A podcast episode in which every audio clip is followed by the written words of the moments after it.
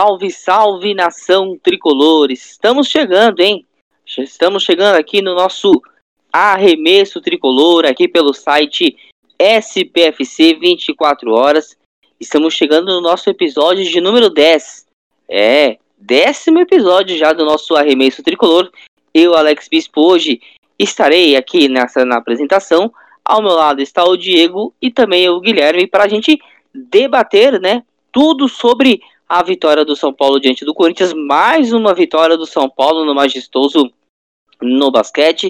São Paulo 103, Corinthians 77.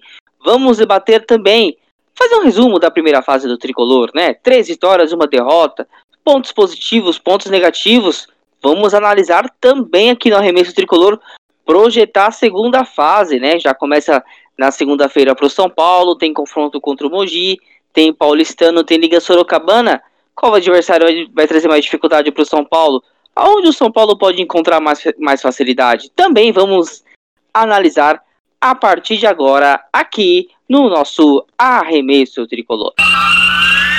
Bom, vamos dar início, né? Vamos trazer então os nossos convidados dessa noite, né? Nossos convidados da bancada, bancada hoje aí um pouco na correria, do dia a dia, mas estamos aqui para a gente trazer todas as, essas informações de, do São Paulo no Campeonato Paulista de Basquetebol. Vou chamar então o Guilherme, né, que está conosco novamente. Guilherme, seja muito bem-vindo. Gostaria que você fizesse aí um o seu destaque inicial. O que, que você tem para falar dessa primeira fase do tricolor? Claro, se esse for o destaque inicial. Seja bem-vindo, Guilherme. Meu destaque inicial Número um é o, a informação que o jornalista Demetrio Vecchioli deu no blog Olhar Olímpico do UOL, anunciando o NBB na cultura aos sábados. Muito legal né, o NBB continuar tendo uma TV aberta, suma importância, mesmo que não seja uma TV com grandes índices de audiência, é importante sempre ter o NBB no canal aberto. E meu destaque para sobre a primeira fase do Campeonato Paulista vai totalmente para o Bennett, para vir um jogador mais regular desse time de São Paulo na primeira fase do Campeonato Paulista, uma regularidade que a gente já esperava, um jogador que sempre foi regular no cenário nacional.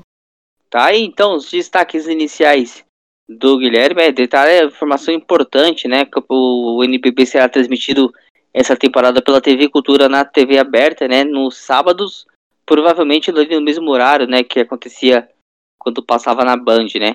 É, mas detalhes eles vão trazer depois também na tabela oficial. Quem também está conosco mais uma vez é ele, né? O craque, o Diego.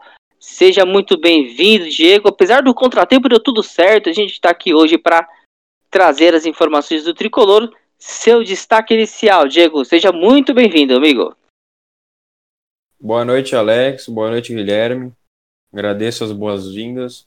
Alguns imprevistos, né? Estamos gravando aqui meio em cima da hora, mas graças a Deus deu tudo certo e a gente pode gravar aqui esse, esse décimo episódio do Arremesso Tricolor.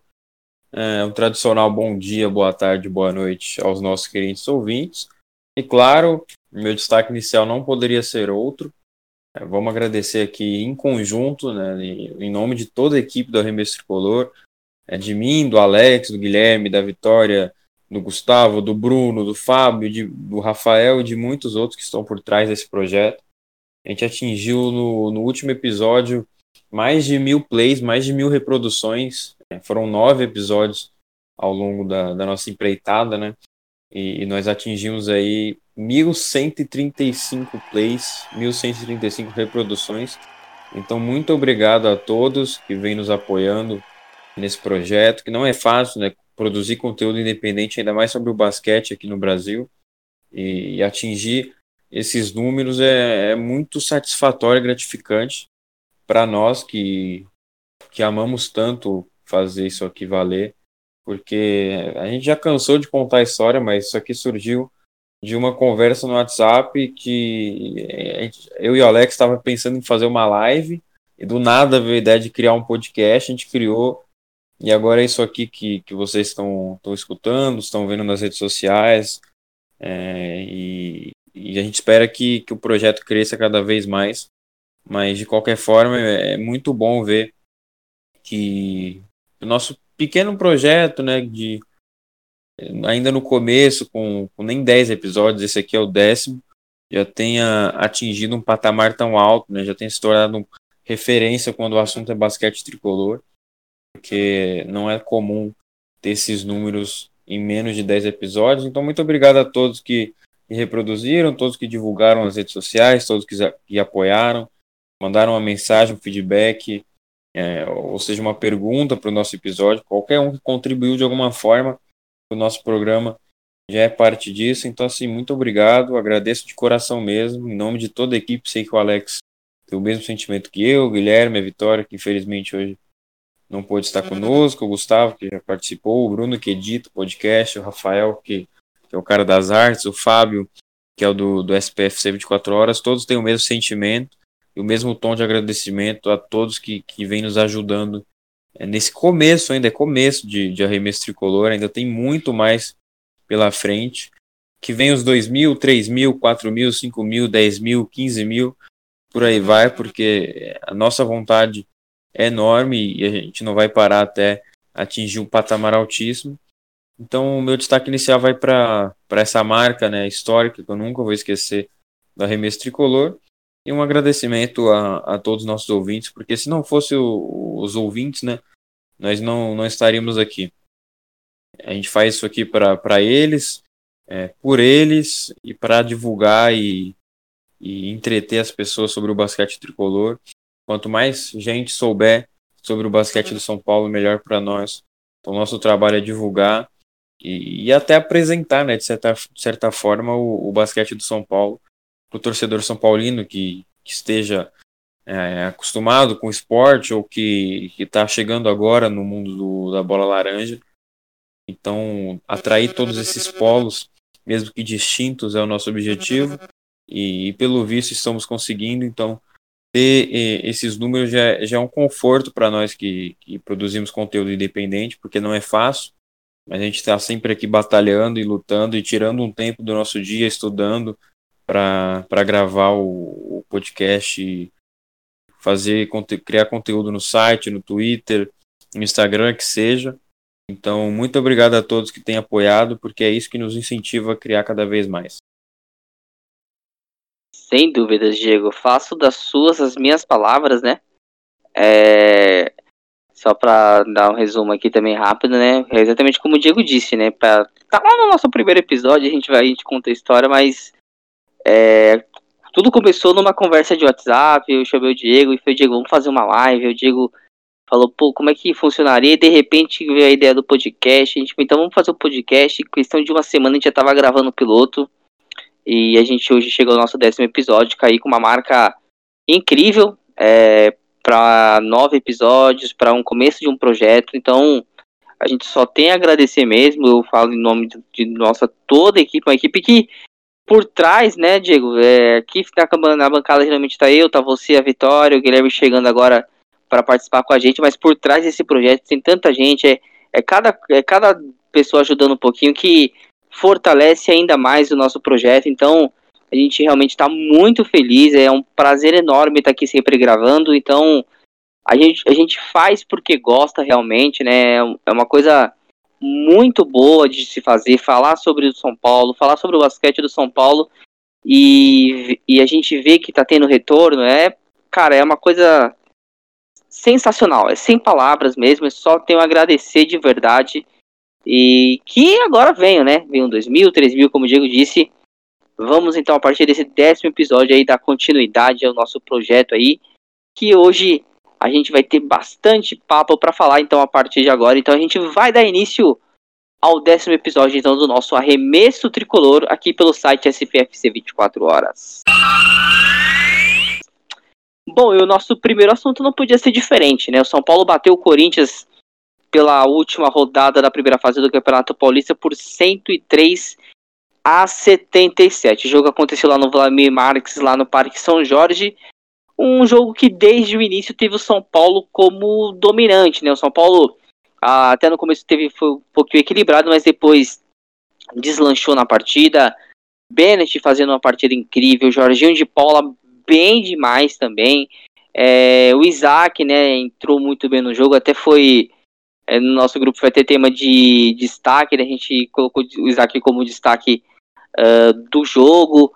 É, então, uma partida muito boa do São Paulo diante dos, dos meninos do Corinthians, né? O Corinthians, um, um começo do São Paulo aí diante do Corinthians, jogo equilibrado. É, o São Paulo conseguiu aos poucos então se superar, conseguiu impor seu ritmo de jogo. A equipe tá pegando o cara, tá se entrosando e fez uma partida ali que tava difícil ficar fácil, hein, Guilherme? Mais uma grande atuação do São Paulo, Alex antes de, de dar meu opinião sobre o, o jogo, eu também gostaria de ser o terceiro a agradecer por esses números do arremesso tricolor. Eu era um ouvinte, ouvi sete episódios ininterruptos. Sei a qualidade do trabalho que vocês empregam desde o primeiro episódio. Esse é o meu terceiro seguido participando com vocês. Fico feliz de ter tido minha opinião o basquete tricolor aceita, porque eu não vou mentir, meu forte é o futebol, mas nos últimos meses eu venho tentando me aperfeiçoar também para saber tudo certinho que acontece no basquete, entender do jogo, entender tático, entender tudo. E tá aqui para mim é um presente por tudo isso que foi empregado nesses últimos meses. É, sobre o jogo de, do, do, são Paulo contra o Corinthians, esse 103 77 nada mais resumiu do que foi o jogo. O Corinthians começou o jogo assim até de uma forma que eu imaginava que como uma surpresa, eu achei que, que o São Paulo ia começar dominando o jogo logo desde o primeiro minuto. O Corinthians é, ligeiramente apertou ali no primeiro quarto. Gostei muito do Corinthians, não só se tratando de quarto, como falando de jogo, da atuação do Bezarinho. É, Para mim foi o melhor enquadro do Corinthians, na minha É, o Felipe Dalaco também jogou muito bem. Esperava um pouco mais o Lucas Siewert. É, achei que o Lucas Cauê fez uma partida ok. E o São Paulo, é, com exceção ali do, do Lucas Mariano, eu acho que não tem como falar que alguém foi mal. É claro que, que o Lucas Mariano fez coisas que também não entram na estatística, mas o dia dele não era bom foi caracterizado naquela enterrada que ele cravou no aro. É, São Paulo novamente foi dominante durante os 40 minutos. São Paulo com 51% de aproveitamento dos arremessos. E não tenho o que falar de um time que tem oito jogadores entre titulares em banco que, que, que pontuam para mais de dois dígitos, né? Aqui o Bennett com 17, 100% dos arremessos de quadra. Isaac 14, Chamel 13, Jefferson 13, Gerson 12, Renan 12, Jorginho Dalks com 10. É, gostei demais da atuação de São Paulo, queria, queria também só fazer um elogio ao Gerson. Eu falei no podcast passado que, que ele estava estreando com a camisa do São Paulo nesse jogo contra o Osasco e realmente ele parece que engrenou. Foi o, Gerson que a gente espera que seja quando o Lucas Mariano vai mal. O Jefferson fazendo aquele aquilo que eu acho que é a função mais importante do Jefferson dentro do São Paulo, ser reboteiro. É, vindo do banco, ele pode ser um cara importante, teve nove rebotes. Dawkins, uma partida ok também, entrou bem, entrou melhor que no jogo contra o Paulistano e também contra o Osasco. Jorginho fez um jogo ok, sem muito destaque, porém com, com foi, fez o necessário. É, Chamel engrenando com bola de três também agora nas partidas. E é isso.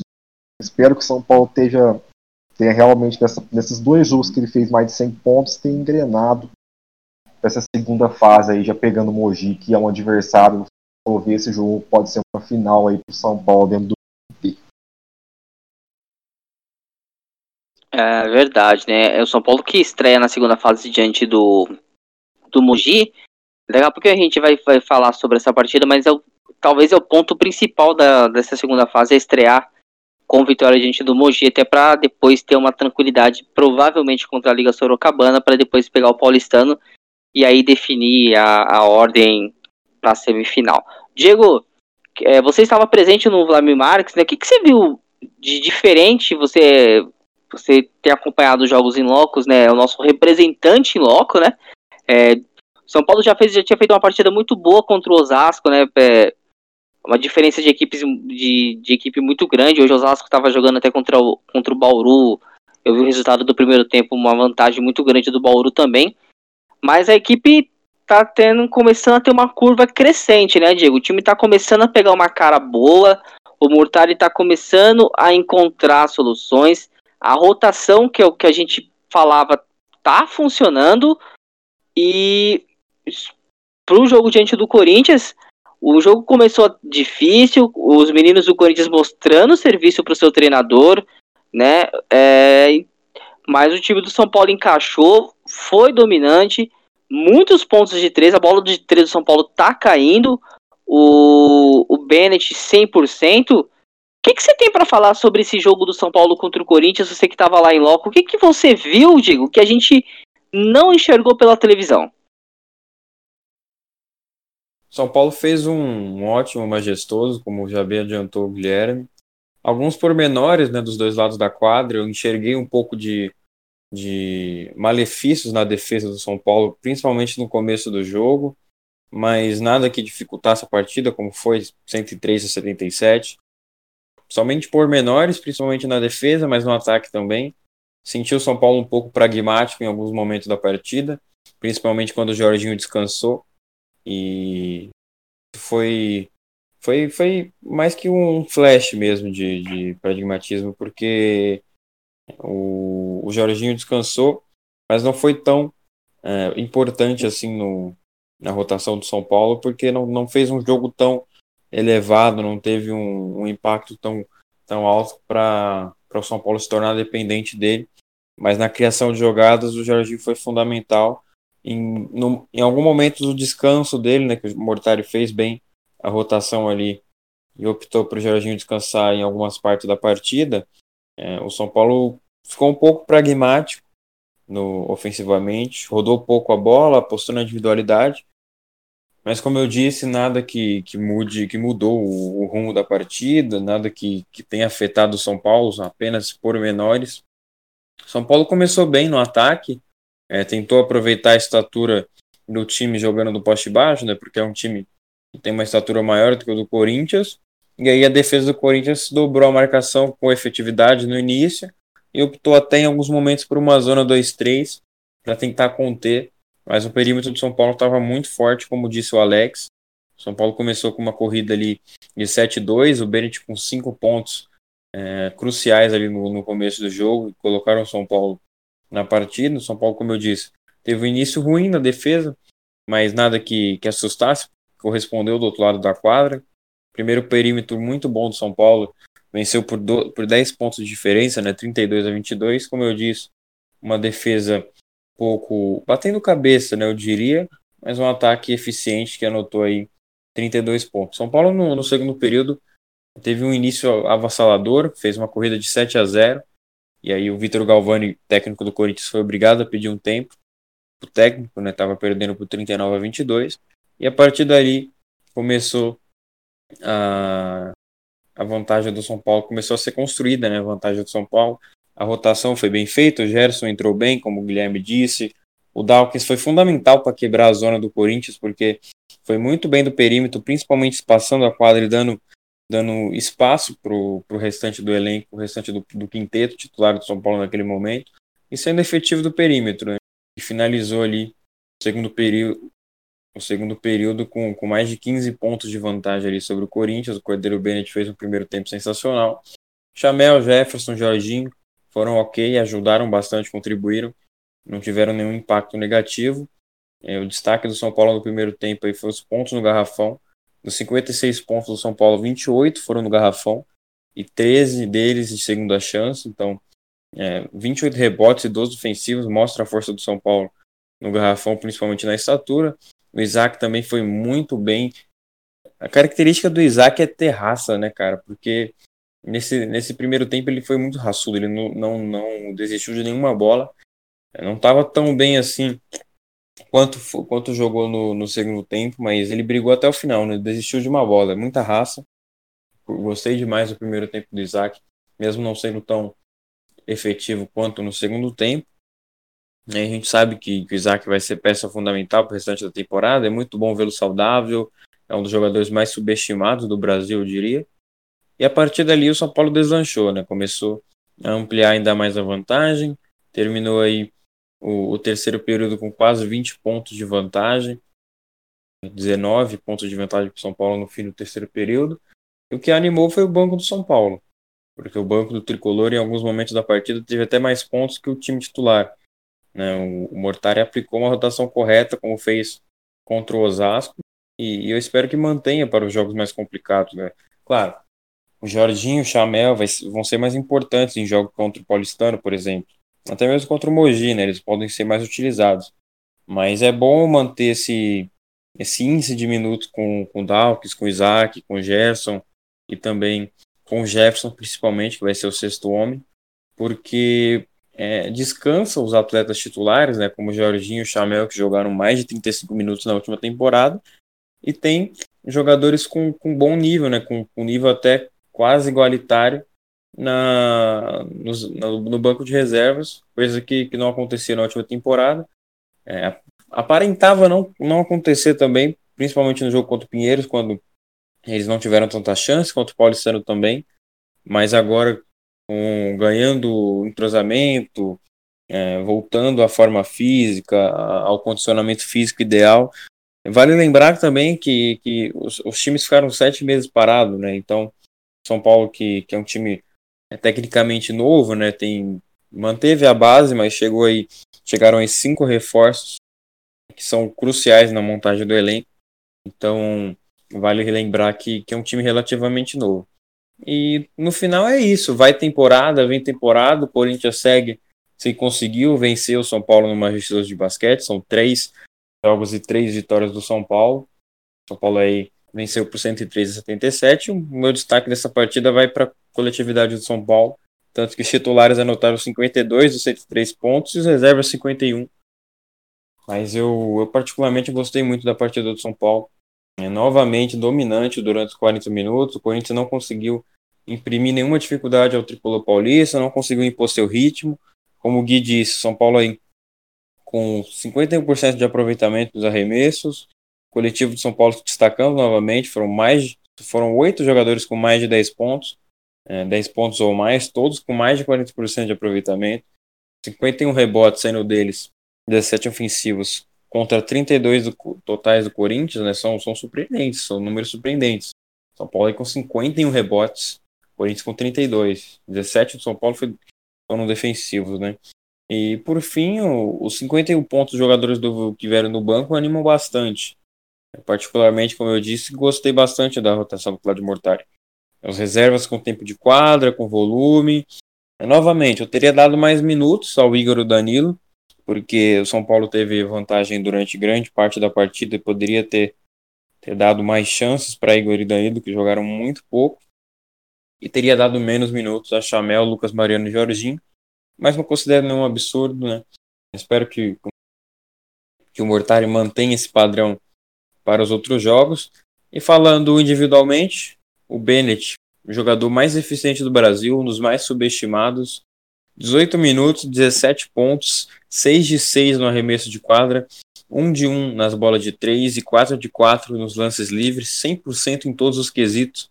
E além disso, ele ajudou com 5 assistências e 4 rebotes. Foi veloz, agressivo, confiante, infiltrando, atrapalhando a defesa do Corinthians, criando espaços. Um dos destaques do São Paulo, se não o destaque, né? Fica aí a critério de, de quem analisa, importantíssimo, foi aí talvez o jogador mais importante do São Paulo na partida como um todo, ou se não um deles, né? E, e, logo em seguida, sem palavras para o também subestimado Isaac Rafael. Partidaça do Ala, foram 14 pontos, 45% nos arremessos de quadra, além de quatro bolas triplas, né? Algo que a gente vinha comentando aí nos episódios anteriores, o Isaac tem uma capacidade enorme de espaçamento de quadra, é um 3 do caramba, né? me permitem a palavra, porque defende muito bem, tem um bom chute do perímetro, e vai ser importante demais na, durante a temporada do São Paulo. Ele é importante para a movimentação de bola do, do time São Paulino, tem muita qualidade nesse fundamento, eles passam bem a quadra, sabe aproveitar espaços e deixar espaços. Então São Paulo roda a bola melhor quando ele está em quadra, tanto para ele, tanto é, com ele praticando off-ball e chamando a marcação para deixar alguém livre, seja no mid-range, ou do outro lado da quadra, ou no garrafão, é, ou para ele mesmo, quando ele espaça e tenta fazer ali até mesmo um pick and roll, pick and pop, quando ele chama a marcação, atrai e, e consegue fazer é fugir, né? Fugir da marcação e abrir ali, seja no, no perímetro ou até mesmo de mid-range, como também aconteceu contra o Corinthians. O Chamel ele fez arroz com feijão, né, no majestoso, matou três bolas de três lindas ali na, na minha frente, que eu estava no, no Vlamir Marques, como o Alex citou. Ele deu cadência ao time, né, o silenciador nato. Não fez muito barulho, mas teve um ótimo desempenho. Números básicos ali de 13 pontos e 50% de aproveitamento, mas uma boa partida do Chamel fez o arroz com feijão muito bem, é, deu equilíbrio ao time, uma boa partida do, do norte-americano. Mais uma vez sólido, integra, in, entregando o esperado. O Renan Lenz contribui ali com 12 pontos, 62% de aproveitamento duas bolas de três em apenas 17 minutos de quadra. É bem como contra o Osasco, o Renan voltou a apresentar um basquete equilibrado e agressivo, bem como na da temporada passada, né? O Renan foi um dos destaques do São Paulo na temporada 2019-2020 e esperamos que continue assim, pois esse é o Renan que, que nós conhecemos, agressivo, com cravadas, bolas de três, entregando ali entre 10, 12, 14 pontos ou até mais. É, esse é o Renan que, que nós vimos na última temporada. E o Gerson chegou para o São Paulo, como o Gui disse, também fez uma grande partida. É o pivô que, que veio de uma ótima temporada por Rio Claro, parece ter retomado de vez sua confiança, são 12 pontos para ele e 5 de 6 nos arremessos de quadra, isso em 14 minutos. Foi eficiente, inteligente, não se arriscou, né, não, não cometeu riscos, converteu boas bolas ali do, do mid-range, tanto no garrafão com bom trabalho de pés. Ele deu muito trabalho no garrafão do Corinthians, mais do que o Lucas Mariano, que, que foi o ponto negativo do São Paulo na partida. Eu vou chegar lá. Mas ele deu, o Gerson deu trabalho ali ao Lucas Cauê, ou até mesmo é, ao Ludwig na rotação. Foi um, um, um ponto positivo aí para o São Paulo na partida. Boa partida do Gerson, gostei muito de vê-lo em quadra. E como é bom ter Jefferson William vindo do banco, né? é um privilégio que nós temos agora nessa temporada. O Jefferson que, que, que vive relação de amor e ódio aqui no arremesso tricolor, mas que vai ser muito, mas muito, muito importante mesmo vindo do banco. Muito importante mesmo. Do banco é a peça fundamental eu venho falando desde o do começo que o Jefferson tinha que vir do banco. É, muita gente perguntou: ah, o Gé na reserva. Ah, mas o Jefferson, será que ele vai aceitar ser reserva? Cara, ele tem que ser reserva porque ele, sem reserva, ele se torna um dos melhores reservas do Brasil, um dos melhores sexto homens do Brasil. É um privilégio que nem todos podem ter, né? Alguns times têm sexto homens competentes, então São Paulo vai ter o Jefferson vindo do banco. Em algumas partidas, claro, ele pode ser titular, o Mortari pode mudar o esquema do elenco, né, o estilo de jogo. Mas no momento contamos aí com o Jefferson vindo do banco, sendo eficiente no ataque, como foi contra o Corinthians, teve bom aproveitamento, 13 pontos e 44% de aproveitamento. Né? Ele precisa de consistência, precisa ser constante, manter esse ritmo e, e ser regular. Né? Para mim, o Gé é o melhor reboteiro do elenco, disparado. Ele provou isso contra o Corinthians, foram nove rebotes. Faz o box out muito bem, tem muita noção de, de espaço, né? consegue ali é, se tem, ele tem autonomia dentro do garrafão para para ter não sei a palavra certa, mas ele tem a visão certa do rebote e, e consegue ali fazendo o box out muito bem. O, o rebote foram nove para ele contra o Corinthians. Boa partida do Kenny Dawkins também, na média, 10 pontos para ele. É, novamente aumentou o ritmo da equipe, jogou só 17 minutos. Teve momentos importantes durante a partida, foi ok no ataque, 40% de aproveitamento. Vai ajudar bastante vindo do banco, né? Talvez o Boetari tenha achado aí a solução para o estilo do, do Dawkins, ele vai quebrar o ritmo do adversário durante todas as partidas, mas ainda, ainda é muito oscilante. Eu espero que, que, que ele se concretize de vez no elenco do São Paulo, porque tem muito potencial para ajudar vindo do banco. O Jorginho jogou 27 minutos, achei muito fez um jogo ok. 10 pontos, 9 rebotes, 5 assistências, contribuiu muito em outros quesitos, né, como no rebote, nos rebotes e também na organização de jogo. Não foi nada surpreendente, fora do nível Jorginho, mas não comprometeu em nada, teve impacto positivo e ajudou bastante, né? É bom ver o São Paulo não ser dependente de um grande jogo do MVP, apesar de, de ter lampejos de dependência durante a organização do jogo, quando o Jorginho vai para o banco. O Lucas Mariano, por sua vez, foi o único jogador do São Paulo que teve uma partida ruim, me decepcionou de certa forma, mas não fez tanta diferença assim, porque o resultado foi amplo. É, fez algumas coisas que não, não entram nas estatísticas, né? alguns box-outs, é, pick and roll, ajudou muito nas paredes, também na defesa. É, fez um bom jogo defensivamente, me surpreendi nisso. É, porém, foi nulo no ataque. Né? No ataque ele foi nulo. Terminou o jogo zerado, 0 de 4 nos arremessos. Foi muito subutilizado também. E no mais, não comprometeu em nada, apesar de, de ter feito uma partida ruim. E por último, não há muito o que falar sobre o Igor e Danilo. Jogaram muito pouco. Mereciam sim ter mais minutos. Mortar errou nessa. O Igor ali conseguiu um 2-2-2 em apenas 3 minutos. O Danilo jogou 2 minutos e nada fez. Nem ajudou, nem atrapalhou, não fez nada, não teve tempo para alguma ação. No geral, boa partida do São Paulo, coletiva, individual. O, o time tendo destaque coletivo, Claudio Mortari se destacando nas rotações e no estilo de jogo. E no individual, todos os jogadores, é, com exceção do Lucas Mariano, se destacando na partida e conseguindo ali um bom resultado para fechar a primeira fase. Claro, dá ritmo, confiança para o elenco aí para disputar a segunda fase que já começa agora contra o Mogi. Perfeito. Paulo, Diego resumindo aí, trazendo pós-jogo bem detalhado dessa vitória do São Paulo diante do Corinthians, é, trazendo pontos importantes, né, sobre destaques, né, o, Lucas Mariano não foi bem, realmente é, ele e o Danilo foram os únicos jogadores que não pontuaram, o Danilo pouco tempo, 2 minutos de quadra, 2 e 43 minutos, 43 segundos, perdão, o Lucas Mariano jogou 25 minutos, não foi bem, não pontuou. Mas é um jogador que tende a crescer. E o bom, né, Gui, é que se a gente não tem o Lucas Mariano efetivo, não tem o Lucas Mariano bem, a gente tem o Gerson em contrapartida, né? Na temporada passada a gente tinha um Becker que não, não vinha bem, o Curtis não conseguia entrar e resolver. Ou vice-versa, o Curtis não estava bem, o Becker também não entrava bem às vezes também. Hoje não, hoje o Lucas Mariano não foi bem contra o Corinthians, o Gerson entrou e falou, opa, minha chance, deu conta do recado, fez 12 pontos, anotou ali seus 12 pontinhos. É, é uma vantagem que o São Paulo tem para essa temporada, né, Gui? O elenco mais reforçado, mais reforçado reforçou, reforçou a, a, a, na posição onde realmente acho que precisava, que era de pivô mesmo. Trouxe dois, o Lucas Mariano não foi bem, o Gerson entrou, deu conta do recado. Isso é muito bom para o torcedor São Paulino, é muito bom principalmente para o Claudio Mortari, que tem essa opção a mais para essa temporada, né, Gui?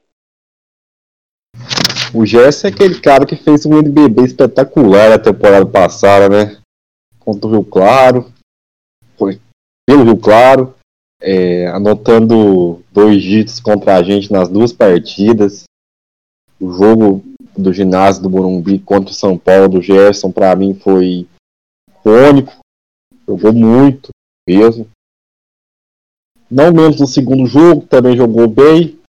E a expectativa dele no São Paulo depois de, de, de ser convocado para um jogo nas estrelas, eu achava que o Gerson seria contratado para ser titular.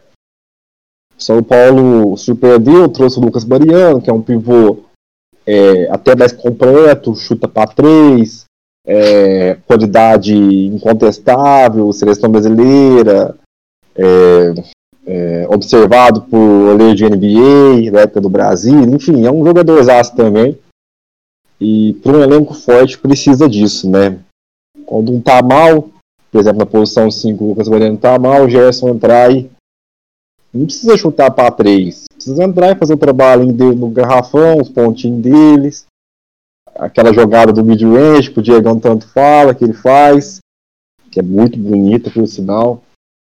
E é isso, do que Alex. O Gerson, como eu falo, venho falando, estreou no São Paulo, e é um jogador que tem, tem bastante chance de dar muita alegria para a gente nessa temporada 2020-2021. Perfeito, Gui. Então, Tá aí então nosso pós-jogo, né? São Paulo venceu, o Corinthians venceu mais o majestoso, venceu a partida por 103 a 77, fechou a primeira fase com três vitórias e uma derrota. Foi o que a gente até na nossa análise de grupos, antes do, do início da, da, dessa primeira fase, a gente analisou ali um 4-0-3-1. A gente realmente via que o São Paulo podia encontrar dificuldade contra o Paulistano. Foi o que aconteceu. A gente até previu uma derrota. Foi o que aconteceu realmente. Mas o São Paulo, diante do Corinthians, diante do Osasco, diante do Pinheiros, mostrou ser uma equipe muito forte, passou o carro, né? Vamos falar o português, passou o carro principalmente em cima do Corinthians e do Osasco. Agora, nessa segunda fase, o São Paulo vai ter pela frente, vai ter o Mogi, vai ter a Liga Sorocabana e vai ter o, o Paulistano novamente, né? Então, é, vai ficar um pouco mais difícil, né? O, contra o Mogi, o Mogi também é uma equipe que tá se reformulando. Tem o Cassiano lá que estava no São Paulo na temporada passada, mas é uma equipe que tá ali se arrumando. a Liga Sorocabana é um jogo que o São Paulo tem que vencer, não tem outra. Não tem o que dizer sobre o confronto contra a Liga Sorocabana. E o Paulistano será o grande jogo dessa segunda fase do São Paulo, né, Diego?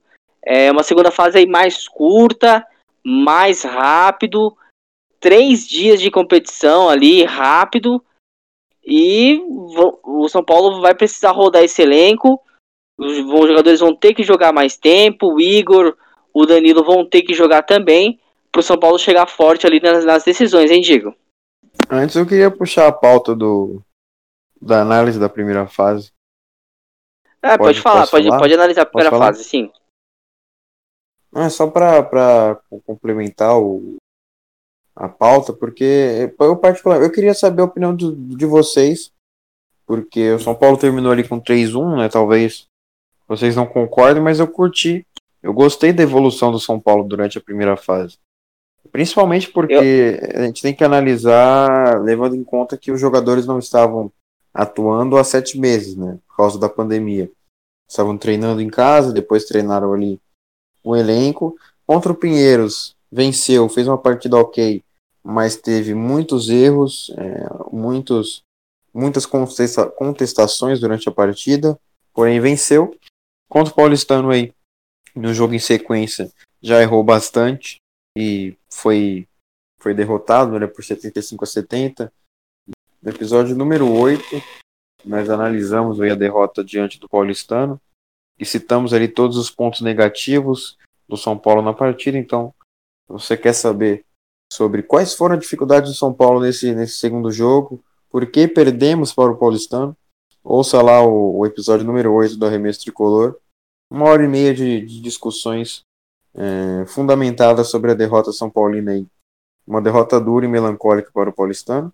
Mas São Paulo aí teve 11 dias para treinar e consertar esses erros e foi o que justamente aconteceu. Claro, o Osasco e o Corinthians não são tão, não são parâmetros altos, né? Porque não, não estão no nível de um paulistano da vida.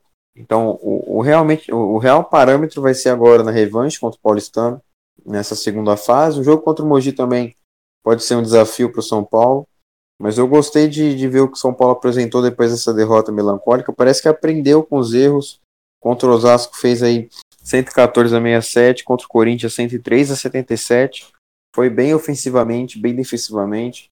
Conseguiu consertar os erros. Então, minha análise da, da primeira fase, eu gostei do que eu vi no, nos dois primeiros jogos. É, tem aquele, aquele porém, né, por causa do, do tempo parado, é, o pouco tempo de treino e entrosamento tudo mais. E já no jogo contra o Paulistano, que foi uma derrota, a gente pôde ver uma, uma margem de evolução, um teto alto do São Paulo para evoluir, porque aquele time tem, esse time ainda tem muito potencial. Eu acho que, que o que está sendo apresentado agora é só uma parte do que pode ser apresentado. E é, foi bom ver o São Paulo evoluir contra o Osasco evoluir mais ainda contra o Corinthians, a ponto de fazer mais de 100 pontos nas duas partidas e garantir uma, duas vitórias amplas, né? Após uma derrota melancólica, o time não se abateu, trabalhou. E o que fica de, de lição é que parece ter consertado os erros que apresentou contra o Paulistano, erros que a gente citou no oitavo episódio e que apareceram poucas vezes contra o Corinthians e contra o Osasco. E agora é ver se vão aparecer contra o Mogi. Contra a Liga Sorocabana, nem tanto. Contra o Mogi e contra o Paulistano novamente. Mas eu, eu, eu gostei da primeira fase do São Paulo. Achei, um, achei que foi um desempenho ok. Já previu que poderia perder para o Paulistano eventualmente, né, que era o time que poderia trazer dificuldades ao São Paulo. Então, atingiu as minhas expectativas, é, não só de resultados, mas como desempenho dentro de quadra, comparado ao, ao último Paulista, né, que o São Paulo teve ali mais dificuldades ainda. Acho que foi um início ok e que pode melhorar cada vez mais com o tempo. Agora nessa segunda fase vamos ver como que vai ser o desempenho do São Paulo, principalmente contra a Mogi Paulistano. Vão ser a, os jogos definitivos aí para a gente ter uma análise mais efetiva do time. Eu queria saber de vocês se vocês gostaram da, da primeira fase do São Paulo, se, se achou, acharam que foi decepcionante a derrota para o Paulistano, ou se o desempenho do São Paulo ao todo na primeira fase nos quatro jogos não animou tanto, porque, claro, é, enfrentar Osasco e Corinthians não, não tem tanta dificuldade assim, não é um desafio grande, mas o São Paulo foi muito bem. Contra o Pinheiros, também não é um desafio enorme, mas o Pinheiros é um time bom, tanto que deu dificuldades para o Franca hoje também. Que deu para o São Paulo no primeiro jogo do, do, tricolor no Campeonato Paulista, depois de sete meses sem atuar. Para o Paulistano aí uma derrota que essa sim foram muitos erros, a gente apontou os erros, o São Paulo parece estar tentando ao menos consertar esses erros, então queria saber de vocês aí. Gostaram da primeira fase do São Paulo? É, os, quais os pontos negativos e positivos? E o São Paulo sai com saldo positivo, eu imagino, né? Pode ir, pode ir, pode ir, pode ir, pode falar, pode falar. Então, assim, o começo, sempre em toda temporada do, do basquete, qualquer esporte, acho que qualquer esporte, o começo é difícil, porque até o time entrar no ritmo, principalmente quando o time, claro, mantém a base, mas chegam alguns jogadores novos, ainda mais nessa, nessa retomada depois de praticamente aí sete meses parado. Você pode ver que o retorno foi os jogadores amassando bastante o aro, cometendo erros técnicos é, que para eles assim seriam primários se eles ficariam, se eles estivessem em forma. É, essa primeira essa primeira fase do, do São Paulo Campeonato Paulista que começou ali contra o Pinheiros, o time do Pinheiros realmente mereceu mereceu passar mereceu passar de fase mais do que o Corinthians. É, por mais que tenha ficado ali na conta do sal, eu acho, eu acho que seria muito injusto esse time do Pinheiros formado assim praticamente por jovens, que apresentou para mim um basquete mais vistoso, apesar de número, de coisa, de Corinthians ter tido maior pontuador, é, segundo melhor ataque, etc. Eu acho que o Pinheiros apresentou basquete, um basquete mais vistoso.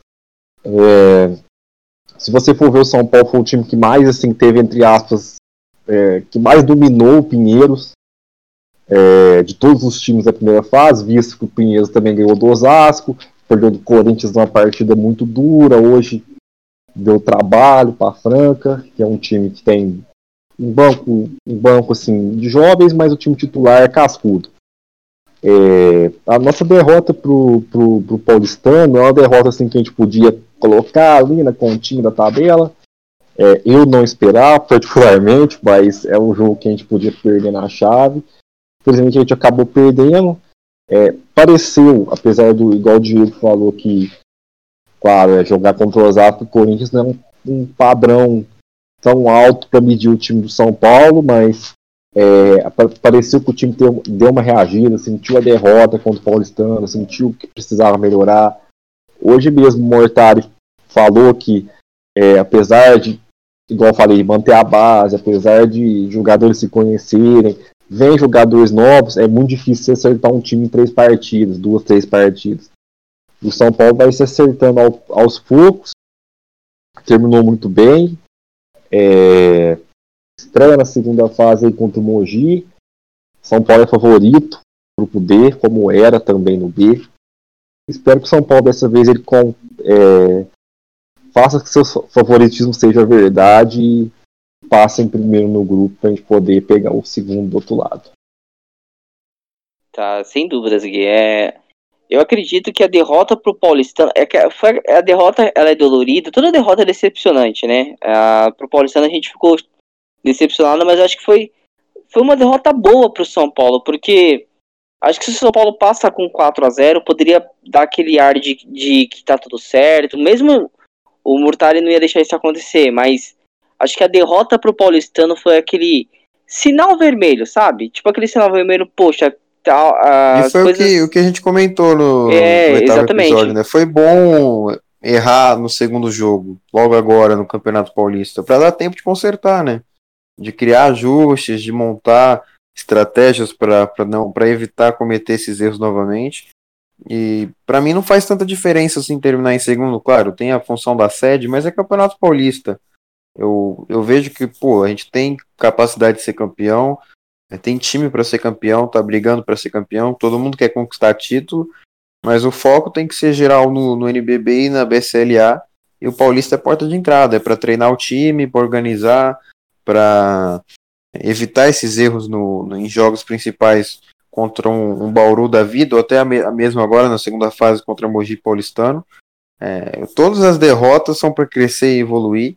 Acho que foi muito bom o São Paulo ter 11 dias de treino pra, é, depois daquela derrota, porque imagino que se não tivesse 11 dias, por exemplo, tivesse um jogo é, quatro dias depois daquela derrota, não daria tanto resultado assim né, nos concertos do, do Mortari. Eu espero ver é, um bom São Paulo novamente contra o Paulistano e contra o Mogi, porque a, o, o, tricolor aparenta ter trabalhado esses erros, esses erros que, que foram cometidos contra o Paulistano. Como a gente citou, é, foi bom errar agora para não errar depois, em momentos mais importantes. E errar logo no segundo jogo é, é um privilégio, né? Porque aí você tem muito tempo para consertar, principalmente quando você tem 11 dias de treino até o próximo jogo. Ah, com certeza, Diego. É, só é, complementando, então, complementando sua, sua análise, é, foi, foi, é mais ou menos isso mesmo, né? A gente já tinha comentado isso também, né? Até antes do, do campeonato começar, a gente via no Paulistano é, um confronto mais difícil, mais equilibrado. A gente até é, projetou até uma derrota mesmo, é, mas foi uma derrota dolorida, sim, mas foi boa. Foi boa porque, que nem o Diego falou, o Mortari depois teve 11 dias para consertar o erro. Ele pegou, certamente, ele deve ter passado o vídeo do jogo paulistano mais de uma vez para os jogadores. Deve ter mostrado onde errou. Durante o jogo ele ficou muito bravo, o Mortari. É, é, são raras vezes que eu vejo o Mortari ficar é, muito bravo mesmo. Então, ele ficou muito bravo no, jogo contra o Paulistano. E arrumou a casa, né? Contra, contra o Osasco o time já foi mais equilibrado. Claro, uh, tem a fragilidade do adversário, mas o time foi mais equilibrado. Se o São Paulo ganha o jogo por cinco pontos de diferença, seria um resultado decepcionante. O São Paulo tinha que passar o carro mesmo no Osasco e também tinha que vencer muito bem o Corinthians. É, o Corinthians jogando com sub-20, sub-19, sub-23, por exemplo é, era um resultado que o São Paulo tinha que vencer e tinha que convencer. E foi o que aconteceu. Diante do Osasco, diante do Corinthians, duas vitórias boas, convincentes. Agora, para uma segunda fase, pô, ficamos em segundo. Como o Diego falou, não importa a primeira fase ficar em primeiro e segundo. Tem a sede. Se tivesse público, é, aí seria uma coisa diferente. Pegar o paulistano lá na casa do paulistano com público é um pouquinho complicado, né? Então, é, mas tem tudo isso. Então, agora é, começa uma segunda fase, contra, estreia contra o Mogi, tem que vencer o Mogi para depois pegar a Liga Sorocabana. No confronto com a Liga Sorocabana, o Mortari dá tempo, mais tempo para os jogadores do banco. Por exemplo, o Igor, por exemplo, o Danilo tem que jogar mais tempo. E aí, confronto contra o Paulistano, é o, eu acredito que vai ser o, vai ser o grande jogo dessa segunda fase. Então, a expectativa é muito lá em cima para que o São Paulo possa exercer três grandes partidas na sequência agora nessa segunda fase uh, da competição. Então, já entrando então nessa segunda fase, né? É... Bom, então vamos, vamos fazer uma análise rápida dos próximos adversários do time do São Paulo, né? Nessa segunda fase, o Mogi, a Liga Sorocabana e o Paulistano. O Paulistano, nem tanto assim, né? Porque a gente já fez uma análise pré, durante e depois de jogos contra o São Paulo. Mas Mogi e Liga Sorocabana, que estavam no, na outra chave, são confrontos que o São Paulo terá agora pela frente. É, Diego, eu queria que você falasse um pouco sobre o time do Mogi e um pouco sobre o time da, da Liga Sorocabana. O Mogi é, tem ali o Cassiano, que passou pelo São Paulo na temporada passada. Teve um pouco de reformulação no time, o André Góes acabou saindo também de lá. O que, que você tem de informação desse time do Mogi? É, quais as qualidades, a, a, as, os defeitos que você pode falar desse time do Mogi para o confronto contra o São Paulo, Diego? Sinceramente, com todo respeito, o Mogi não é um time que me assusta. Até diria que o São Paulo tem a obrigação de vencer. E o, o duelo final ali seria contra o Paulistano. Porque o Mogi perdeu ali para o Franca 98 a 80. Perdeu para o Bauru 106 a 81. E garantiu uma vitória somente contra a LSB. Quando conseguiu apenas 75 pontos né, no ataque. Foram 75 é, anotados e 46 sofridos. Então não é um ataque que, que produz muito uma defesa que sofreu contra times grandes como o Bauru e Franca. Então eu coloco o São Paulo como total favorito e com obrigação de vencer. Claro, o Bauru tem. O Bauru. Claro, o Mogi tem alguns destaques, como por exemplo o Wesley, que vem fazendo um bom início de Campeonato Paulista. O Coleman, que jogou aí apenas duas partidas e, e tem aí uma média de 17 pontos. O, o Cassiano, que é jogador de São Paulo, vem exercendo bem o papel vindo do banco, mas não é um jogador que assusta. Tem seus lampejos, alguns flashes de bons momentos, mas não é aquele jogador de destaque. O Fúvio também só fez duas partidas até o momento e não está sendo muito utilizado no ataque, mas é um organizador de jogo que pode vir a trazer dificuldades ao São Paulo. O destaque provavelmente seria o Gruber, é, que daria dificuldades ao garrafão do São Paulo espaçando a quadra, mas Luiz Felipe Gruber segue lesionado e não enfrenta o São Paulo em nenhum time nessa segunda fase, deve voltar somente no final de novembro, então totalmente descartado para o Campeonato Paulista.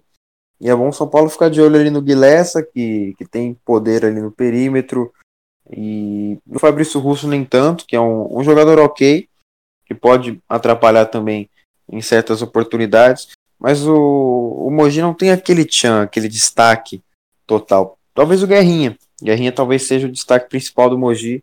É o cara que pode tirar leite de pedra, que pode fazer o Wesley é, se tornar um, um Hetzheimer, o Cassiano se tornar um Jorginho. Não, no Jorginho nem tanto, né? Um exagero.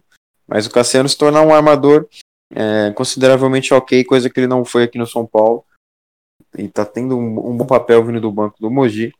Mas particularmente não é um time que me assusta e não deve assustar o São Paulo. O São Paulo tem que entrar é, focado em vencer, como entra em todas as partidas. Mas aqui, para mim, eu diria que é obrigação vencer o Mogi, claro, com todo respeito, com total respeito ao time do Guerrinha, que tem potencial para evoluir, né, principalmente no decorrer aí da temporada. Mas no momento eu vejo o São Paulo muito à frente, principalmente observando os jogos do Mogi contra Frank e Bauru, que são equipes do nível do São Paulo superiores ao Mogi. E o Mogi ali disputando é, no, no escalão ali, um pouco à frente de Osasco e Pinheiros. Seria a metade ali do Campeonato Paulista, abaixo de São Paulo, Franca, Paulistano e Bauru, acima do restante do campeonato, mas ali no meio termo entre as, os dois polos, né? os times mais fracos os times mais fortes. O Mogi está no meio termo. É um time que, claro, pode surpreender, porque é um jogo é, fora de casa, é para as duas equipes, na sede, no, no ginásio do Paulistano. E começou um jogo, né? Como é jogo único, pode ter sim coisas do basquete, né? O, o time que, que é mais forte no papel pode surpreender dentro de quadra, é, o time que é mais fraco também pode surpreender positivamente. E o Mogi aposta nisso. Acho que o São Paulo vai ter que utilizar muito bem o Lucas Mareira no garrafão, principalmente contra o Felipe Cardoso. O Felipe Cardoso foi totalmente explorado ali contra o, o Franca. O Lucas Dias e o Márcio. O Márcio é um jovem, conseguiu explorar muito bem é, as dificuldades do Felipe Cardoso na defesa. O Guilherme Ubner, que é grande, teve dificuldades, então São Paulo ali pode utilizar muito bem Gerson ou Lucas Mariano sobre o Felipe Cardoso, que ainda é um pivô muito cru. Pode ser que se destaque durante a temporada, mas ainda é muito cru, precisa de evolução. O garrafão do Mogi não é tão forte assim. O Wesley é um bom jogador, espaça bem a quadra, tem capacidades ofensivas e defensivas relativamente ok mas que pode ser muito bem ofuscado por Renan Lenz ou Jefferson se, se bem colocados dentro de quadra. O que pode trazer perigo ao São Paulo, como eu disse, o Coleman, que é um, um norte-americano pontuador, tem uma facilidade enorme para criar jogadas e, e isolation, enfim, para criar seu próprio arremesso, pontuar. É um scorer né, que pode trazer dificuldades ao São Paulo. Wesley espaçando bem a quadra, um ala pivô que chuta dos três pontos também pode trazer dificuldades. É bom o São Paulo ficar de olho no Bilessa, que é o cestinha do Mogi na competição. É, em três jogos aí tem 36 pontos totais. É o, e é um, não, não joga tanto tempo assim. É, talvez possa vir vindo do banco, né? Possa vir do banco com o Cassiano titular. Vamos ver o que o, o Guerrinha tem para esse jogo. Quais serão as, as cartas no, na manga do Guerrinha para enfrentar o São Paulo. Tem também o Douglas Silva, é, que é um, um ala pivô jovem que pode fazer parte da rotação em, em, certos momentos, mas que também não traz muito perigo ao São Paulo, não. É o Fúvio pode trazer perigo pela experiência, o Fabrício também é experiente e tem bom destaque ali no perímetro, mas no geral é uma equipe ok, que não está no nível do São Paulo, está bem abaixo do nível do São Paulo, e eu vejo uma vitória fácil do São Paulo. imagino que o tricolor tenha, tenha time e qualidade para vencer sem dificuldades.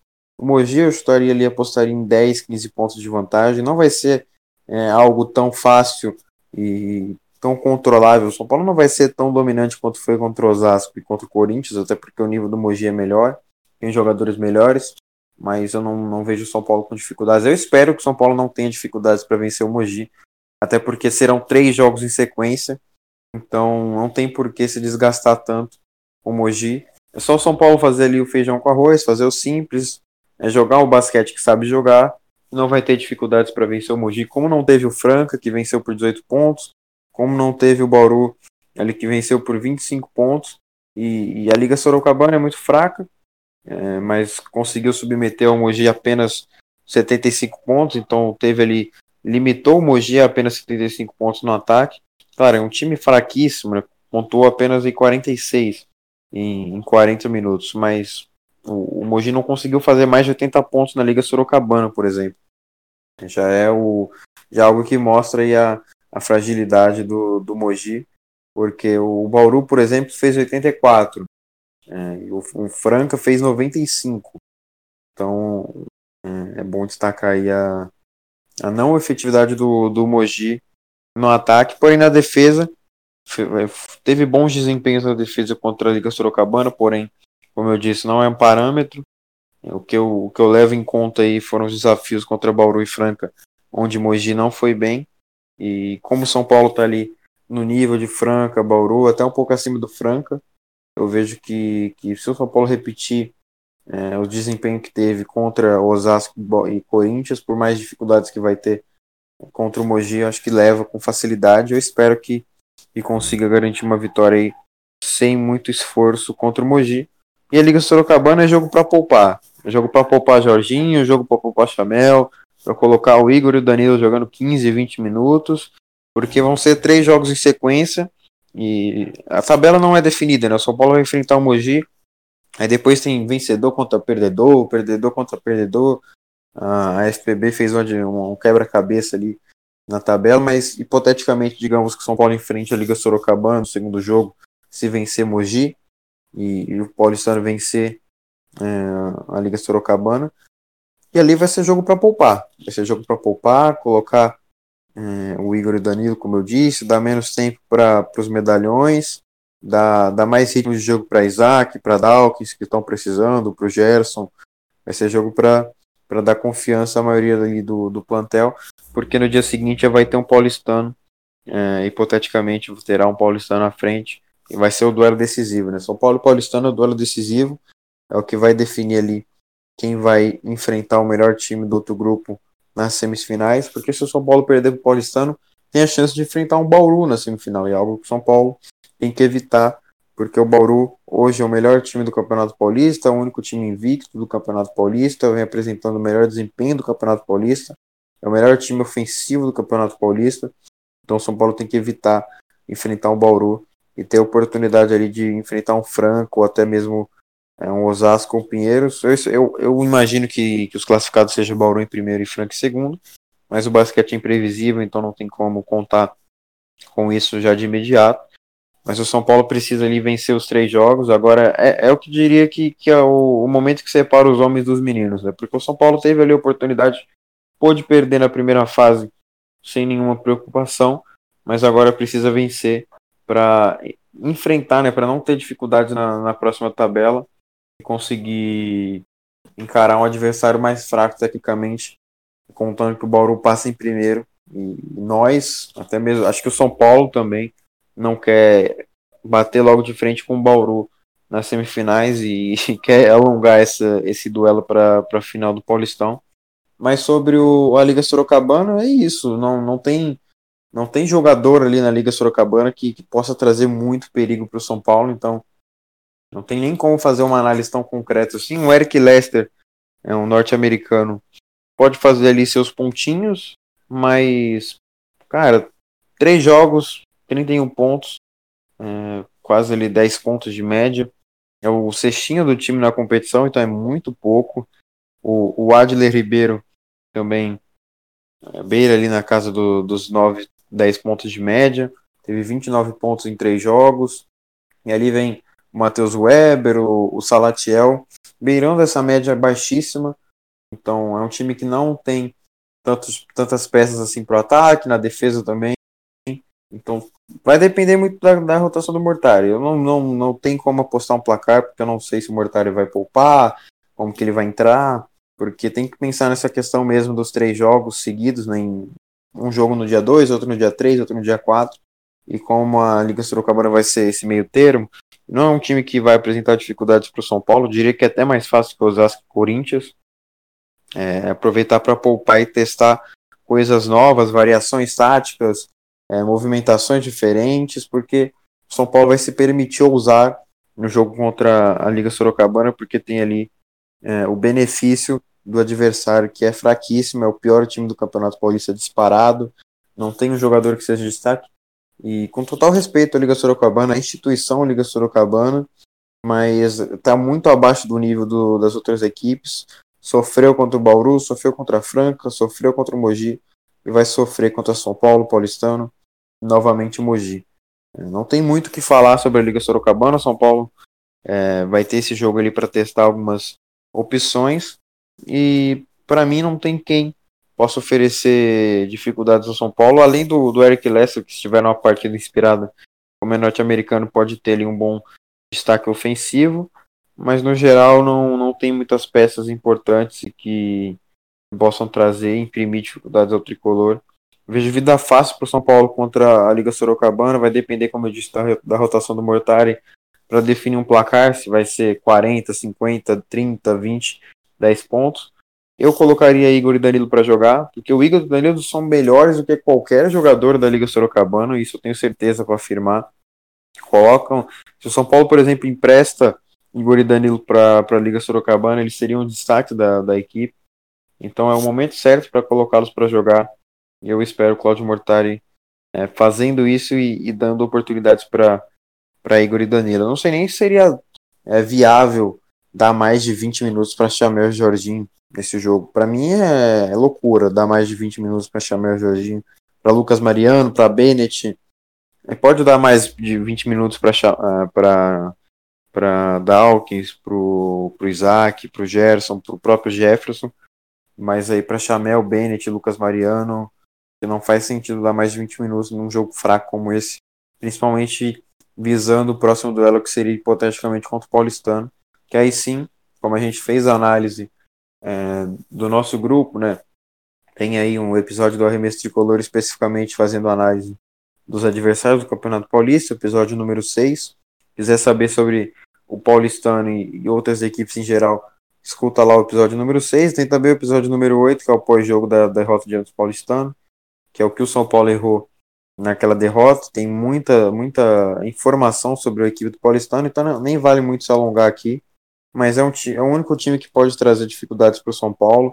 Vem de uma derrota em clássico para o Pinheiros, que pode atrapalhar muito no emocional do, do time. Mas eu vejo o Paulistano batendo de frente com o São Paulo também almejo e, e, projeto uma vitória do São Paulo agora contra o Paulistano.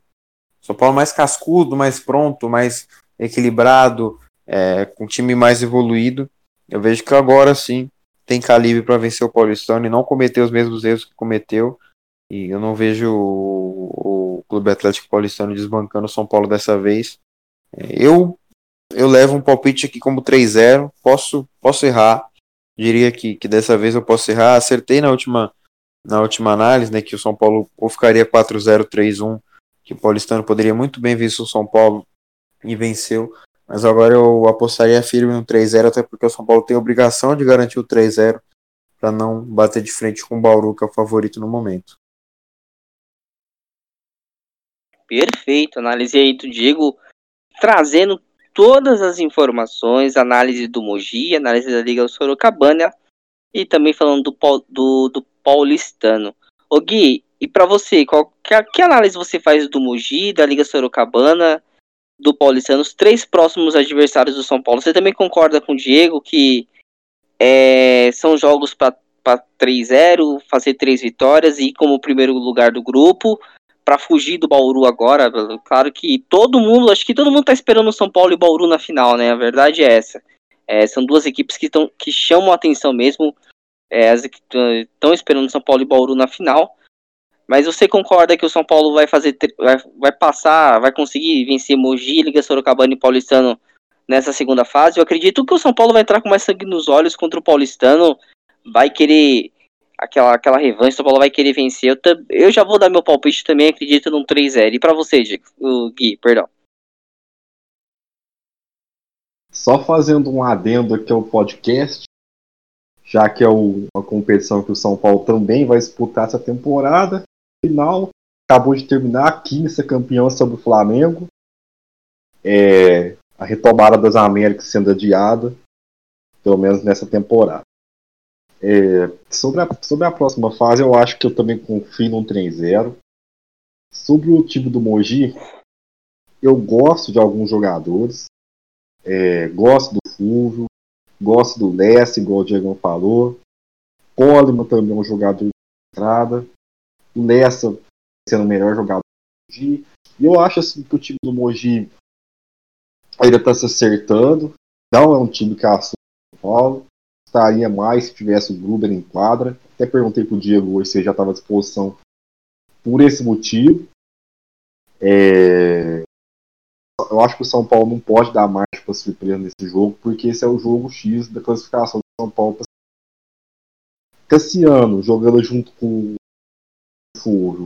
Foi tema até de uma conversa em off entre eu e o Diegão. Eu particularmente não gostei. Gostei da movimentação até fez uma partida ok, questão de números contra o Franco, Cassiano, mas não gostei do volume dos dois. É, contra LSB na terça, na, na terça, na terça. É, eu espero que o São Paulo, tendo vencido o Mogi é, Liga Sorocaba na terça, jogue com a formação reserva, com o LSB, eu não vejo motivo ali é difícil você tirar um, algum destaque ali no time do SB. Eu acho que eu gostei assim falar com um jogador que eu gostei não teve, mas eu acho que sobressaiu ali dos jogos que eu vi pelo menos da LSB, eu achei o mais lúcido aquele Salatiel. Não sei se o Diego concorda, depois ele pode falar. E o Paulistano é a, é a grande final da chave de São Paulo. É, os qualidades do Paulistano a gente já conhece, os defeitos também. Espero que a gente possa corrigir os defeitos da derrota, primeira derrota no campeonato. Vença o Paulistano dessa vez. Paulistano assim que vem ainda oscilação, perdeu do Pinheiros, jogo assim que pouco a gente esperava que fosse ter a derrota do Paulistano. Só fazendo um elogio para a molecada do Pinheiros, não só por esse jogo, mas por, pelos outros, por hoje, com a personalidade, a intensidade na marcação. É, realmente é um time que marca pesado. É, espero que a gente possa vencer o Paulistano fase e que o São Paulo não dê tantos minutos assim titulares contra a LSB para não ter que desgastar uma maratona dessa e que o Igor Danilo realmente possa atuar pelo menos ali mais de 25 minutos nesse jogo contra a LSB, Alex. Perfeito. Diego, quer, quer, quer complementar o comentário do Gui? Acho que não tem que complementar, não. Ele foi perfeito. Falou muito bem ali sobre o Moji. Que o ritmo do Moji também não é tão intenso quanto as outras equipes, o que pode o que deve né, trazer dificuldades ao time do Guerrinha. Pode ter é, feito mudanças ali nesse período de, de parada, é, de descanso nessa semana sem jogos do Campeonato Paulista, mas eu não vejo o Mogi diferente do que foi apresentado contra o Franca, é no ritmo mais lento, principalmente o Fulvio voltando agora, é o Coleman ainda sem entrosamento. Não vejo que o Mogi tenha consertado esses erros, mas se o São Paulo consertou contra o Paulistano, tudo pode acontecer. Então, é, a análise do Mogi é feita sobre o que, o que eles apresentaram, mas nesse tempo, nesse período sem, sem jogos e com, com, com treino intenso, eles podem ter consertado algumas coisas. Porém, ciclo com, com o Guilherme, acho que não vai ter dificuldades. E, e triste pelo Flamengo, né? E triste, muito triste com a notícia dessas e que o São Paulo possa dar dificuldades na próxima BCLA. Mas isso é assunto para podcasts muito futuros, só em 2021 provavelmente. É o foco agora no Paulista. Não tenho muito que complementar, não. Acho que o Gui foi preciso no comentário dele.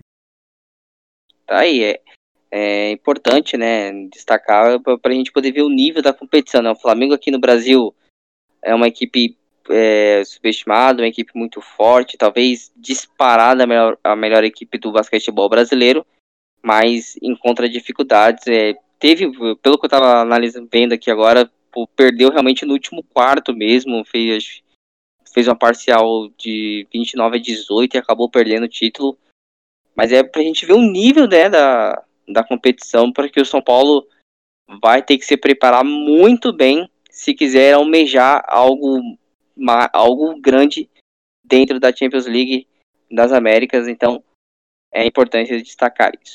Bom, vamos, vamos entrar entrando no nosso último assunto do nosso podcast, passo rápido, né? Passo rápido. É, é que assim, no podcast, aqui no nosso arremesso tricolor, a, o nosso debate é, é, descontraído, é muita informação, então é, passa muito rápido. Bom, São Paulo e Mogi das Cruzes, então, segunda-feira, dia 2, feriado, né? Feriado, jogo às 17 horas, 5 horas da tarde, né? No ginásio Antônio Prado, é, no ginásio do Paulistano, São Paulo e Mogi das Cruzes. Vamos, vamos fazer um, um bate-papo aqui rapidinho, fazer um pré-jogo. São Paulo e Mogi. Ô, Diego, é, referente à escalação você acha que o Mortari pode dar um descanso, por exemplo, para o Lucas Mariano, começar com o Gerson, ou você acha que para o jogo contra o Mogi, o quinteto é, que ele vem, vem escalando vai ser mantido, ou você acha que pode ter alguma mudança, o Isaac entrando, por exemplo? Eu não vejo o Claudio Mortari realizando mudanças na escalação nesse momento.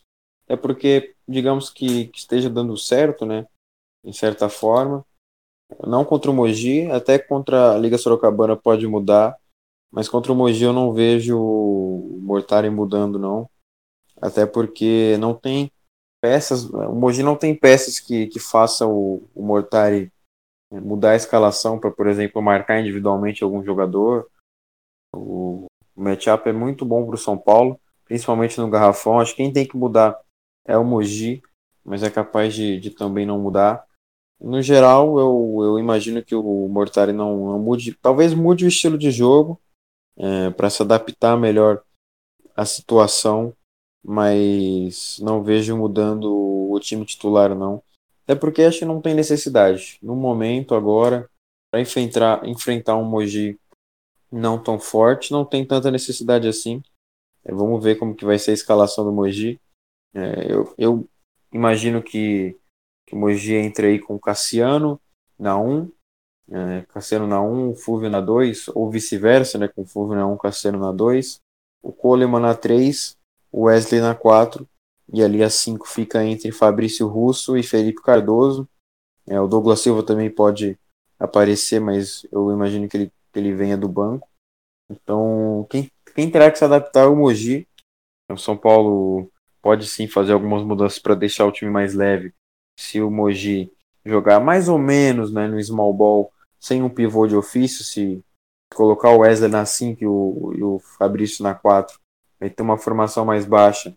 O São Paulo ali poderia até utilizar Jefferson e Renan Lenz, como foi na última temporada, em alguns momentos. Acho que a rotação pode ser, pode ser melhor trabalhado, mas eu imagino que o São Paulo siga ali com o quinteto titular, com Jorginho, Bennett, Chamel, Renan Lenz e Lucas Mariano, até porque vem apresentando evolução e resultados nos últimos dois jogos e não tem necessidade de mudar não contra esse Mogi, mas pode, pode o Mortário pode sim fazer algumas mudanças repentinas é, durante o jogo, de acordo com, com o que rolar no decorrer da partida. Perfeito, Diego. Diego então fez a análise dele, projetou aí a, uma, uma possível escalação até do Mogi. Então, Diego, São Paulo é, de, de Jorginho, Chamel, né? Bennett, Renan Lenz e Lucas Mariano. Você acha que não vai fugir disso mesmo, né? Exatamente. Não deve fugir disso. E eu até concordo se o Mortar continuar insistindo nessa formação, porque, como eu disse, eu não vejo porquê de mudar. Não vejo motivo para mudar enfrentando esse Mogi com nível técnico um pouco mais abaixo do São Paulo e sem peças que possam incomodar essa rotação e esse quinteto do, do tricolor paulista. Tá certo. Gui, e para você, é... São Paulo e Mogi é... estreia na segunda fase, você acha que esse ritmo que o São Paulo vem, vem colocando nos últimos três jogos, né? Nos últimos, perdão, nos últimos dois jogos, contra o Osasco, contra, é, contra o Corinthians. Você acha que o Guerrinha ele já entra ali com a pulga atrás da orelha, ele tá pensando em armar alguma coisa diferente, porque se ele, se ele, se ele vê que o Jorginho vai jogar, o Chamel, a coisa pode complicar para ele. E do lado do São Paulo, você acha que o Burtari, mantendo essa equipe aí que vem sempre começando, você acha que é o ideal mesmo, Gui? Primeiro, para falar que o Guerrinho é o treinador que mais tira leite de pedra basquete nacional. É a revolução que ele fez no, no, no basquete, principalmente do André Góes, foi incrível. Hoje o André Góes é jogador decisivo, não é mais coadjuvante, protagonista. E o certo é essa formação mesmo que ele vem mantendo, né? Chamel, Jorginho, Bennett, Renan e Lucas Mariano. É, e rodando conforme for a situação da partida. É, queria também elogiar o Isaac, né? Que eu vi pessoalmente dando elogio nesse podcast. É um jogador muito subvalorizado no basquete brasileiro pela sua eficiência. Já conversei com o Francano, já conversei com o Bauruense, já conversei com o Pinheirista. Todo mundo gosta do Isaac, impressionante. Não tem uma torcida que eu conversei que o Isaac jogou que não tem uma boa lembrança do Isaac. Isso é difícil, hein? Jogadores, alguns jogadores deixam marcas ruins onde passam, o Isaac não deixou em nenhum clube. É, para esse jogo contra o Mogi, eu espero que o São Paulo ali faça pelo menos uma diferença de uns 10, 15 pontos. Eu acho que eu não vejo são Paulo perdendo esse jogo. Eu espero que o Chamel possa atuar bem contra o Mogi dessa vez, porque a temporada passada, infelizmente, não, não foi legal. E é isso. Eu espero uma vitória. Não espero uma vitória difícil. É, essa maratona de três jogos aí que São Paulo tem em três dias serve também para a gente matar mais ainda a saudade que a gente ficou do basquete pelo tempo que, que a gente ficou sem ele, né? Mas assim, que é para mim um erro de tabela, mas principalmente pelo tempo que os times folgaram nesse campeonato, dava para enxugar mais, fazer um campeonato mais coeso, sem tantas aberturas, janela de tabela, e deixar ali uma semana e meia, dez dias, para o time fechar a preparação para o NBB ali, precisar fazer essa correria cinco jogos em 10 dias, cinco jogos em 12 dias para finalizar um campeonato na correria, sendo que poderia ter feito uma logística melhor de tabela e ter uma final numa melhor de três, por exemplo. Perfeito, então aí trazendo também suas análises, suas informações aí, projetando São Paulo e Mogi na próxima segunda, às 17 horas, no ginásio do Paulistano. Bom, antes da gente terminar, então, já que, gente, já que o, o Diego projetou aí uma diferença de 10, 15 pontos, o Gui também projetou uma diferença de 10, 15 pontos, eu vou colocar vocês na fogueira, então. Então eu vou pedir palpites para vocês. Vou começar com o Gui. Gui, na lata, quanto vai ser São Paulo e Mogi, Gui? Ah. Vamos ver aqui. 93 a 78. São Paulo. Eu vou, eu vou anotar, eu vou aqui, aqui. Só um minutinho. Vai ser quanto, Vai ser Gui? Quanto, Gui? 93 a 78 são. 93 a 78. E para você, Diego? São Paulo 85, Mogi 72. São Paulo 85, Mogi 72. Eu vou de São Paulo 83, Mogi 67. Então, os palpites anotados, depois eu vou jogar nas redes sociais. Vamos ver se a gente vai acertar depois, né? Mas é, o que importa é o São Paulo conseguir estrear bem aí nessa segunda fase do Campeonato Paulista na segunda-feira diante do Mogi. Bom, então, passadas as nossas análises, Diego, tem alguma pergunta vinda aí dos, dos nossos ouvintes? Tenho duas perguntas do, dos ouvintes Flávio e Bruno Teixeira. O Flávio pergunta: Quais as expectativas para o jogo contra o Mogi? Principais cuidados com os times dele, se somos favoritos. Você já comentou é, sobre só isso, aquela, né? Então, só dá aquela reforçada. Só dá aquela, só pra... É, aquela reforçada. São Paulo é sim favorito, né? Imagino que, que isso seja unilateral. Então, complementando é isso. No geral, não tem tantas dificuldades assim. Claro, o Guerrinha pode ter uma carta na manga, né? Mudar o estilo de jogo do Mogi, trazer um time diferente contra o São Paulo, mas eu não vejo o time mogiano dando muitas dificuldades. Como eu citei, basta o São Paulo fazer o arroz com feijão, fazer o simples, né? Jogar como sabe, jogar como jogou contra os Vasco e Corinthians, que não deve ter tantas dificuldades assim. Eu imagino e espero e projeto um jogo tranquilo para o tricolor paulista. É, basta é, jogar bem como vem jogando e tomar cuidado com certos pontos do Mogi. Por exemplo, o Coleman, o Fúvio, o, o Guilessa, o Wesley, o Fabrício, que, que para mim deve dar tudo certo, né? pelo que eu pude assistir, reparar e ver do Mogi ao longo desse, desses três jogos do time mogiano no Campeonato Paulista. Não é uma equipe que, que tem muitos destaques individuais, é, principalmente agora sem o Gruber, está lesionado e com o time passando por uma reformulação. É, não é um. Não tem um plantel que incomoda tanto, não tem um impacto tão grande assim.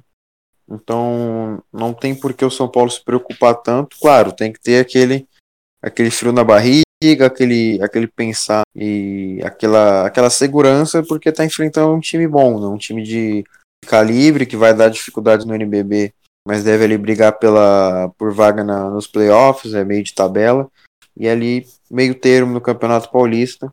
Não está no nível do São Paulo, mas também não é um time do nível de Osasco e Corinthians, e por isso pode apresentar dificuldades ao São Paulo, que precisa tomar cuidado, principalmente com peças individuais.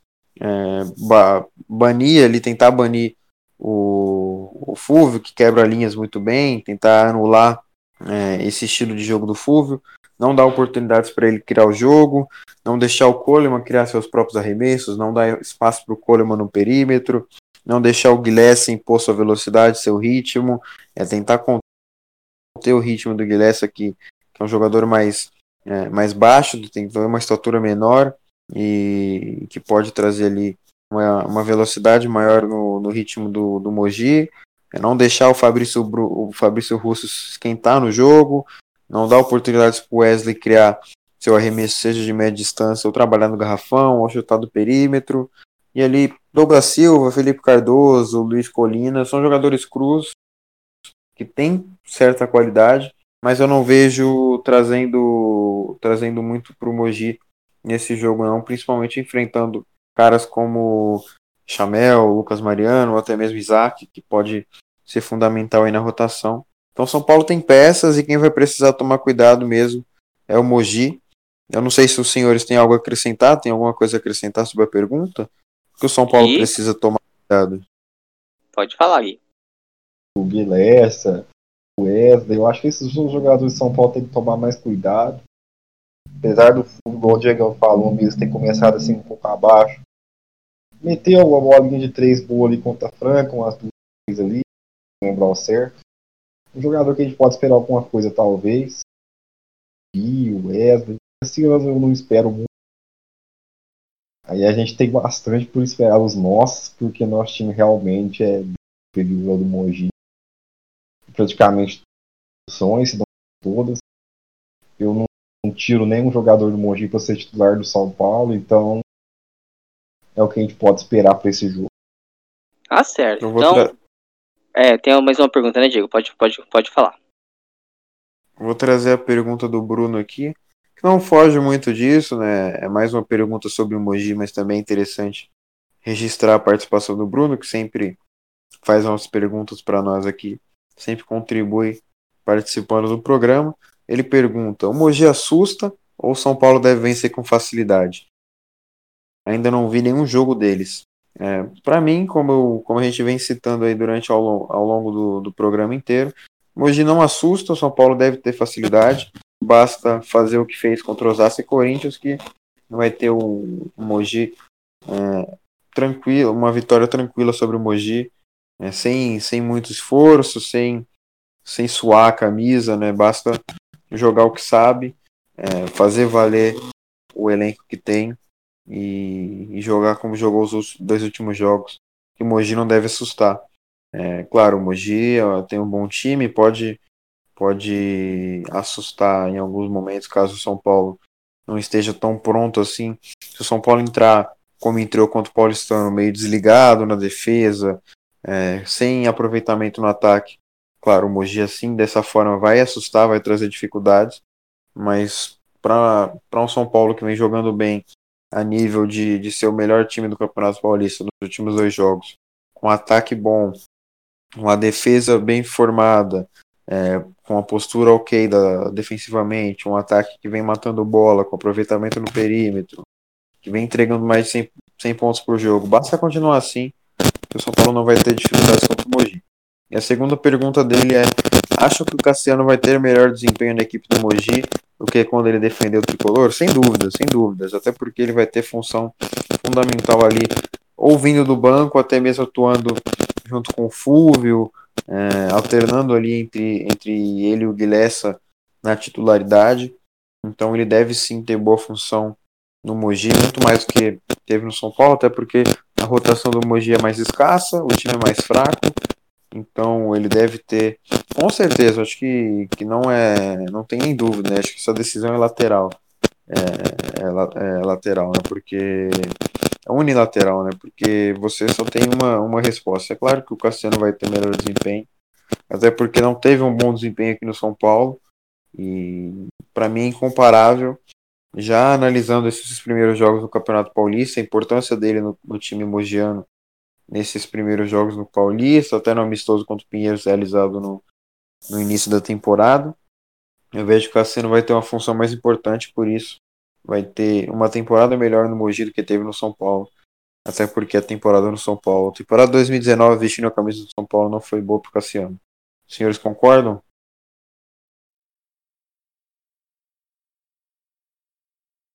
Gui?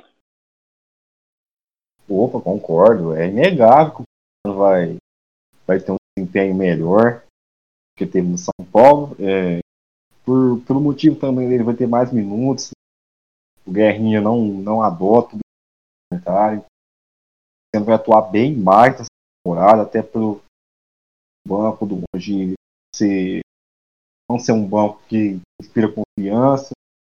É um jogador que vai ter muito, vai ter bem mais vai ter bem mais chance de mostrar o seu basquete na temporada passada.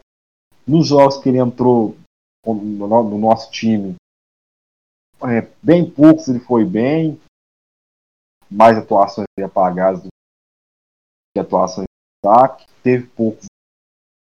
Essa temporada no Mogi, fatalmente, é igual o Diego falou, pergunta só se gás do que ele foi no São Paulo.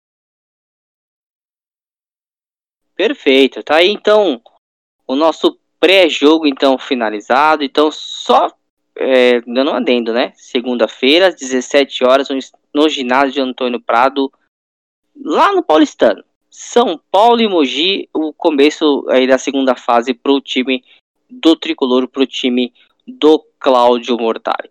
Bom, então a gente vai chegando na nossa na reta final do nosso décimo episódio do nosso podcast Tricolor. Então eu já gostaria novamente a agradecer a presença do Gui, que esteve aqui mais uma vez com a gente. Até também agradecer pela semana passada ter me substituído, tive alguns probleminhas, alguns contratempos, não consegui participar na última semana. Quero agradecer aqui ao Gui por ter me substituído, muito bem, por sinal. Grande abraço, até a próxima. Até a próxima, Alex. E é sempre um prazer estar aqui. É o terceiro consecutivo. É muito bom mesmo poder estar falando de basquete e principalmente está falando de basquete que é a paixão de muita gente e de nós que compomos esse podcast, porque o São Paulo é forte na gente transcende de esporte para esporte. E eu convido o São Paulo que ainda não teve a experiência com o basquete, o basquete, vá num jogo quando possível, porque dificilmente você não vai deixar, dificilmente você não irá voltar Perfeito. Diego, mais uma vez, amigo, grande abraço, até a próxima. A gente teve aí uns contratempos no dia de hoje, mas estamos aqui, conseguimos finalizar o nosso programa, nosso mais um episódio do nosso podcast. Diego, um grande abraço e até a próxima, amigo. Que bom que deu certo, né? Nós, nós estamos numa sequência de contratempos, mas sempre conseguindo criar conteúdo e, e produzir um episódio para o pessoal que nos acompanha. Novamente, boa noite, é, bom dia, boa tarde, boa noite aos nossos queridos ouvintes. Agradeço a companhia deles até esse, esse décimo episódio, até o fim desse décimo episódio, que novamente ficou longo. O pessoal já deve estar acostumado agora, né? Porque antes, no começo, a gente achava que falava demais. Agora a gente tem certeza que falamos demais, porém o pessoal já deve estar acostumado com, com a nossa falatória aqui, que é, que é imensa, é ampla. Nós falamos demais, Faltou a Vitória aqui para falar tanto quanto a gente, então mandar um abraço para ela, que está com, alguns problemas, espero que, que resolva ali é, os problemas dela, enfim. E agradeço ao Alex, agradeço ao Guilherme pela companhia mais um episódio. É, muito obrigado pela, pela parceria de sempre. E gostei muito de falar sobre, sobre a primeira fase do Campeonato Paulista, porque querendo ou não, a primeira análise geral do programa sobre é, um campeonato disputado pelo São Paulo, cara, foi só a primeira fase, ainda tem muito por vir, mas é, é bem interessante analisar no arremesso tricolor, porque na temporada passada a gente fez análise da primeira fase do Campeonato Paulista no site, no Twitter, nas redes sociais, e agora é, é um, um, mar, marco, né, um feito inédito, gravar uma análise da primeira fase no podcast, falar sobre jogo contra o Corinthians, projetar o jogo contra o Mogi, por aí vai. É sempre muito bom, tem, tem um sentimento enorme de gravar o programa. É, no geral é isso, no mais, muito obrigado a todos que, que estiveram conosco até o momento. E até a próxima, até o próximo episódio. Nos ouçam e nos acompanhem nas redes sociais. Um grande abraço e tchau, tchau. Tá certo, Diegão. Um grande abraço, amigo. Um, um bom dia, boa tarde, uma boa noite. Já tá virando aí clichê do Diego.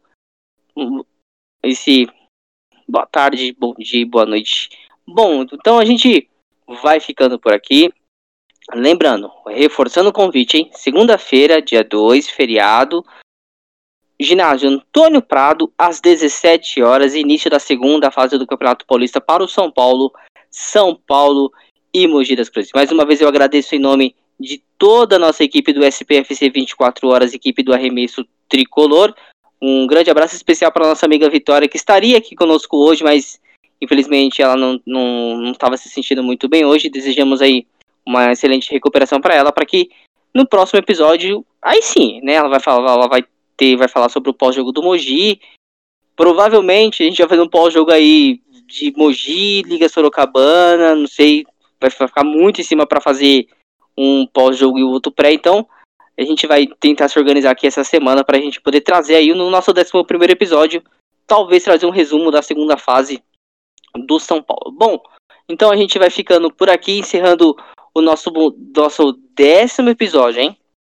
décimo episódio do nosso arremesso tricolor aqui pelo site SPFC 24 horas. Entra lá no site www.spfc24horas.com.br.